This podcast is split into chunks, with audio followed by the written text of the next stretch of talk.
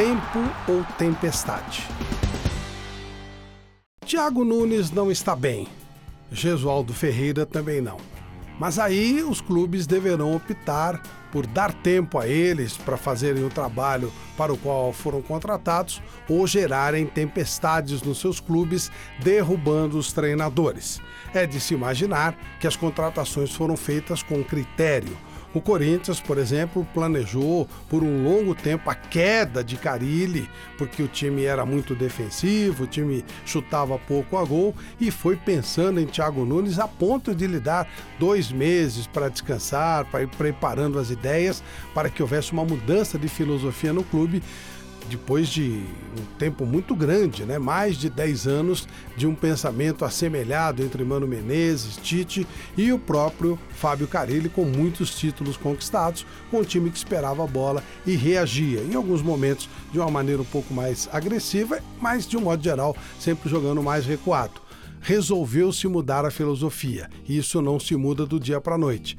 É de se crer que aqueles que pensaram nisso, que tiveram a ideia de mudar a filosofia, sabiam que isso iria demandar tempo.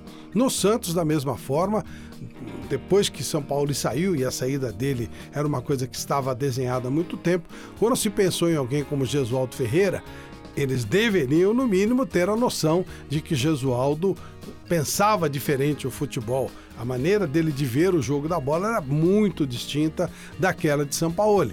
Ele gosta mais de retenção de bola, de um toque mais refinado e tem histórico para isso, bagagem para isso, vide os trabalhos que fez em Portugal e vide o fato de ser professor, entre outros, de José Mourinho.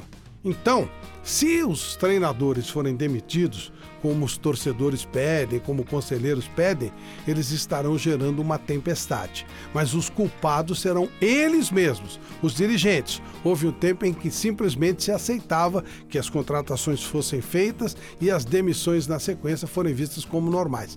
Isso não é normal.